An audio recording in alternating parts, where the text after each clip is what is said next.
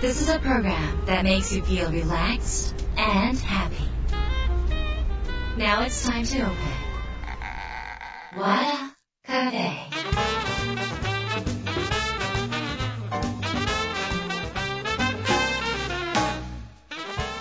和田カフェのオーナー和田博美です。やる気満々の人もちょっと明日が憂鬱な人も明日笑っていけるよ。う今夜もワクワクお届けします。改めましてこんばんは和田博美です。11月も最終週、えー残すところ今年もあと5週間ということになりました、えーあっという間に過ぎてしまった2021年、えーまああのコロナがね明けるんじゃないかと思ってたら2020年からそのまま引き続いて、えー景気低迷をしていたりとかですねまああの様々なことがある中で、えー在宅の人も増えてねあの増えた中でのまあワクチンが始まりっていうこのなんかいろんなねことがあってニュースもそれにすごく偏ってたりとかしたのであなんかあのこうやってニュース偏ったりとかいろいろしてると同じことを繰り返しながらなんとなく何もやってないのに時間が過ぎちゃったりするんですね。要は話題がそっちだから。だから他の新しいこととかいろんなことに気づかないニュースとか情報も生まれちゃいますよね。一つのこう強烈な情報がずっと続くと。なのであれ今年振り返ってみて何やってたんだろうって思うとよく覚えてないなっていうのはやっぱり強烈な情報が強すぎてその他の例えば皆さんの趣味とかね好きなこととかもちょっと弱めになってしまうことってありますよね。例えば友達と会ってもコロナの話をしてたりとか病気の話をしてたりすると今までだったら映画の話とか本の話をしてたのが時間って同じ時間しかないからそのためになんかあれ、おかしいな、あっという間で、でも何やったっけっていうね、感じになる方が多分ね、今年、去年は多いんじゃないのかなって思うんですね。で、だからこそ、まあせっかくの締めくくりね、締めくくりの5週間、ね、なんか、あの、残ることをやりたいというか。で皆さんが今、1日朝起きてから寝るまでの中でねどんな風に時間使ってるかっていうのをちょっと自分で確認してみて自分が一番ワクワクして自分が一番楽しいことに時間どれぐらい使ったのかなとかそれをどんな風に使おうかなっていうのをちょっと考えてもらってそのワクワクっていうのは楽だっていうことじゃなくって続けていったらワクワクな世界が待ってるぞみたいなね。そういうことをちょっとやっていただくとなんかこの締めくくり終わり良ければ全てをしてね締めくくりも良くなるのではないでしょうか。ちょっと棚し時期そして自分が本当にやりたいワクワクすることにちょっと集中してみる。そうするとあこういうことやったなっていう1年になるからちょっとやっていただければ嬉しいなって思います、えー和田博美の営業手帳もね出ております、えーもうそろそろ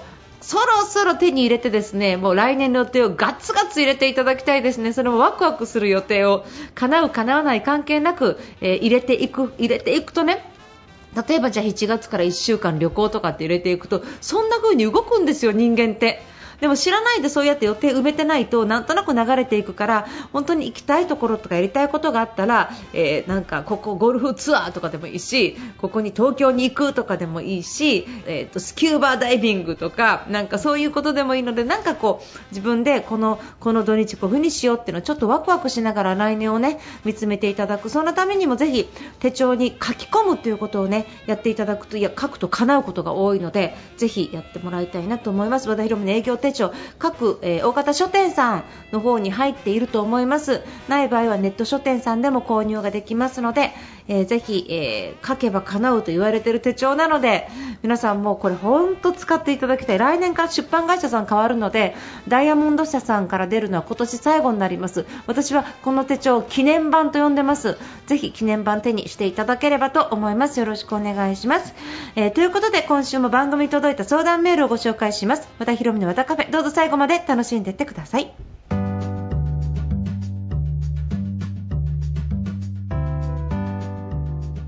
和田博美の和田カフェ。それでは今日は番組に届いた質問メールをご紹介します。ラジオネームみかんちさんです。突然ですが和田さんの好きなタイプの男性はどんな人ですかっていう質問が来ています。これは顔でしょうか？性格でしょうか？どちらでしょうか？えーと私ねあの好きなタイプの人のね話をあのするときにいつも思う聞かれて思うんですけどあのなんかこれ自分のことは棚に上げて、ね、とにかく好きな感じはこんな感じだっていうのをねちょっと言った方がいいのかなってままずまず棚に置こうと。いうことでちょっと話をしていきたいんですが、えー私最近韓流ドラマで海町ちゃちゃちゃにもうむちゃむちゃあの久々のラブコメというかもう王道ですね、王道。あれを見てあのこんな風に、えー、言葉を吐かれたりとかこんな風な行動をされたら絶対恋に落ちるわっていうシーンね。ただあのキム・ソンホさんね、あの、えー、主役のキム・ソンホさんがむっちゃかっこいいっていうのもあるので、その、えっ、と、顔と、その、えー、やってることがセットになってるっていうのは否めないんだけど、ただ、やっぱかっこいいだけじゃなくって、行動がやっぱりかっこよかった。で、その行動がかっこよかったっていうのを見ながら、あれ、こんな私、こんな人タイプだったかなと思ったら、案外そうじゃないのに好きになっちゃう。でどういうことを、まあ、するかっていうと王道なんですよ、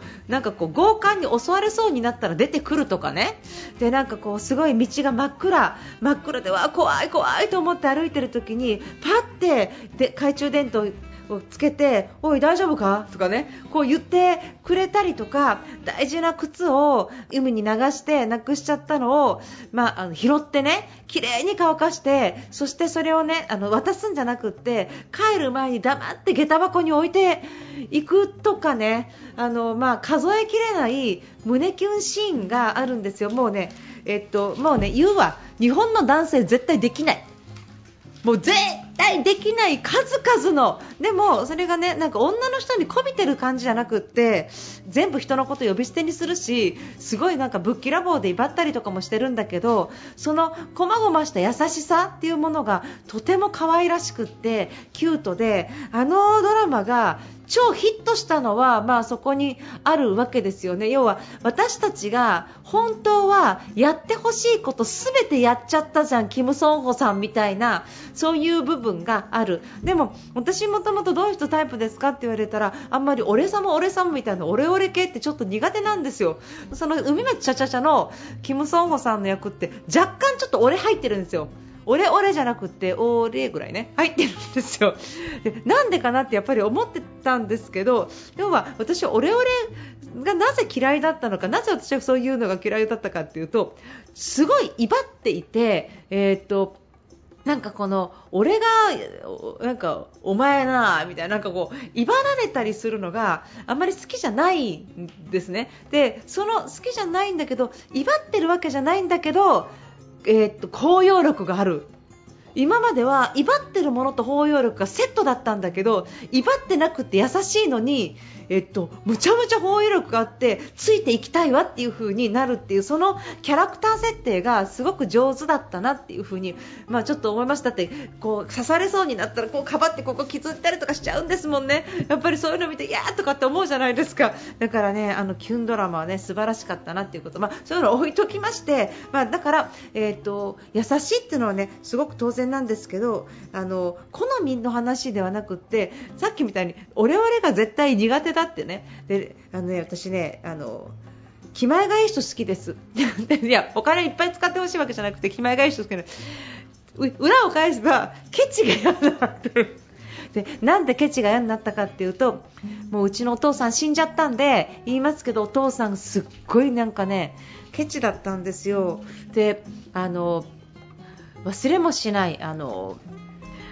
母がね死んでね三回忌かなんかの時にあの京都のね千代院さんに行って三回忌の法事した後に、えー、私とお姉ちゃんと、えー、パパ3人でね、えー、なんかお蕎麦屋さんみたいなところに行ってこうお蕎麦を食べた時に私とお姉ちゃんはなんかきつねそばみたいなのを頼んで、えパパお父さんだけそばと天丼セットみたいなの頼んだんですよ。トマト天丼天丼セットを頼んだ時になんか私たちは天丼がついてないでしょ？で父親座ってて私たちこう兄弟2人座ってるわけですよただなんかこう天丼ガー食べながらそばぶわー食べてももうすごいうわーうわーって食べてるのうわーって食べながら振ってみて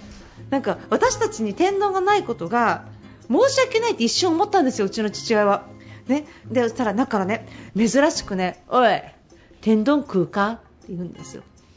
でなんかね、べーってお父さんが食べた後だからいらないなって思ったんだけどえうんってなんかまあ、うん、あありがとうって言ったらなんかこの天丼のこう丼のこう蓋あるじゃない？この蓋になんかだだしと油が混じったご飯をべーってこの茶色いご飯をべーってこう入れて本当に茶色いご飯だけなのバーって入れてエビはいらんよなって言ったんですよ。でエビいらんってあのじゃあ私たちに天丼食べるかって言った時に油の染み込んだタレだけをくれようとしたんですね。でそれがねうちの父のケチさなんですよ、エビはもう本当にあげたくなかったんですね、娘であろうと何であろうと。で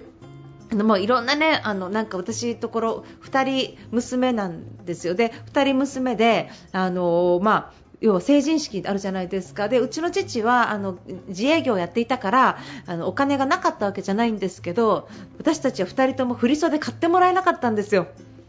で父に言うとあのそんなんな1回か2回しか金品もんはなもったいないからいらんとかって言ってもなんか愛されてないのかなって思わない？だから、ね、ケチが嫌になったの。このせいなの、まあね、お父さんもいいところがいっぱいあってそれは小説の宝物っていうところにいいところいっぱい書いてるんですけど、まあ、今では笑い話ですよ。ただねそうやってなんか成人式に着物がなくってお姉ちゃんは成人式行かなくってで自分お姉ちゃんはね行かない私を可愛い不憫に思ったのか私の成人式の前日に友達のところにに行って着物借りてきてくれたの。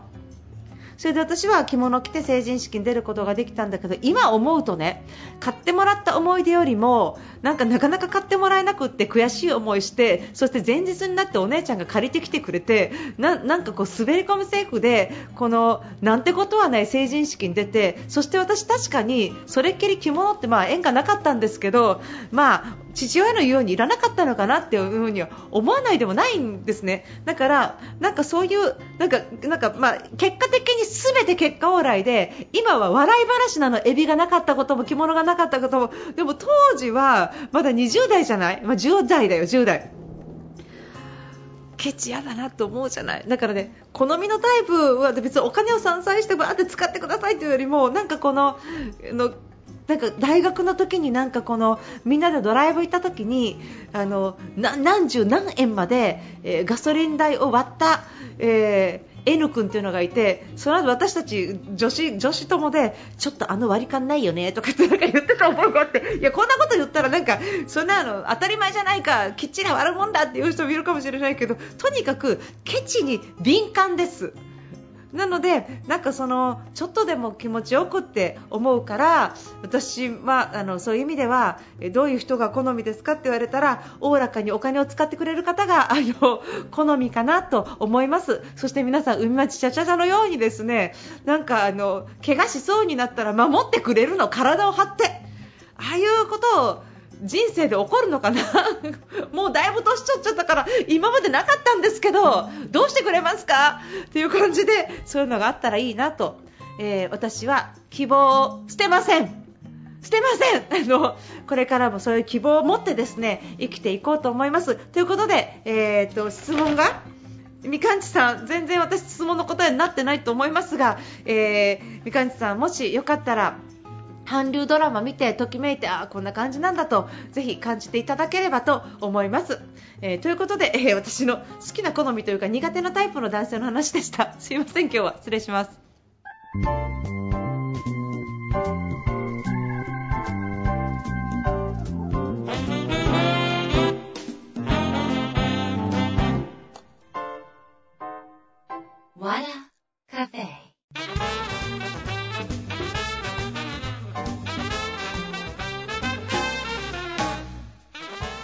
の和田カフェいかがでしたか？ここでお知らせです、えー、12月1日ですね10時から17時なんとこれ長時間なんですが中小機構さん主催のセミナー、えー、第1回2030年女性リーダーがトップに立つ出会いがやってくる。参加費たったの6000円ということで、えー、と私の取材ではないんですがオンライン視聴も参加可能です。後日動画の見直しもアーカイブ視聴もできます。えー、中小機構和田広めで検索をしてください。で女性のリーダーではなくても、えー、と女性のリーダーっていうとねもう日本はねまだまだ、ね、少ないんですよ。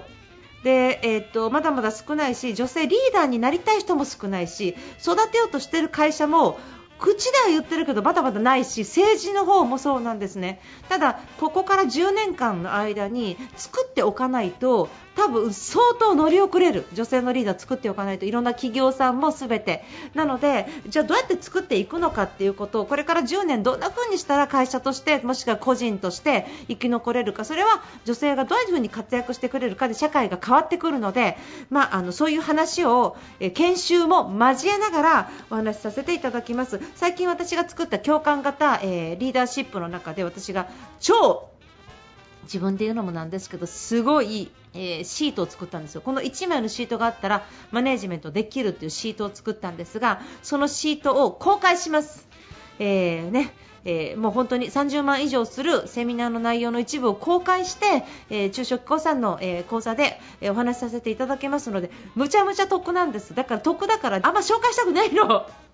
でも一応中小機構さんのねお声がけなのでこちらで紹介しますので、えー、皆さん興味あったら本当にこれはもう1回限りですね。今回これ逃したら多分もう二度とこれはやらないです。ので今回のみのセミナーになります。年末にこれ受けとくっていうのはおすすめですね。来年の作り方ができるので。ぜひぜひぜひぜひぜひ12月1日でこれ、ね、中小機構和田博美で検索して出てくるんですけどちょっと申し込みがちょっとややこしいので離脱しないようにね最後まで申し込み完了させてください。よろしくお願いします。それからですね12月5日和田博美のビジョンセミナーを開催しますえーと、売れて稼げて愛されちゃう未来を2020年どうやったら作れるのか、えー、いろんなキーワードを織り交ぜながら、えー、皆さんと一緒に、え、もう来年を今の間に作っちゃうと。これね、もう今の間に準備して作っちゃったら来年全然違う。今年どんな風に生きたかっていうと、ああ、これはできなかった、あれできなかったって後悔もいっぱいあると思うんですよ。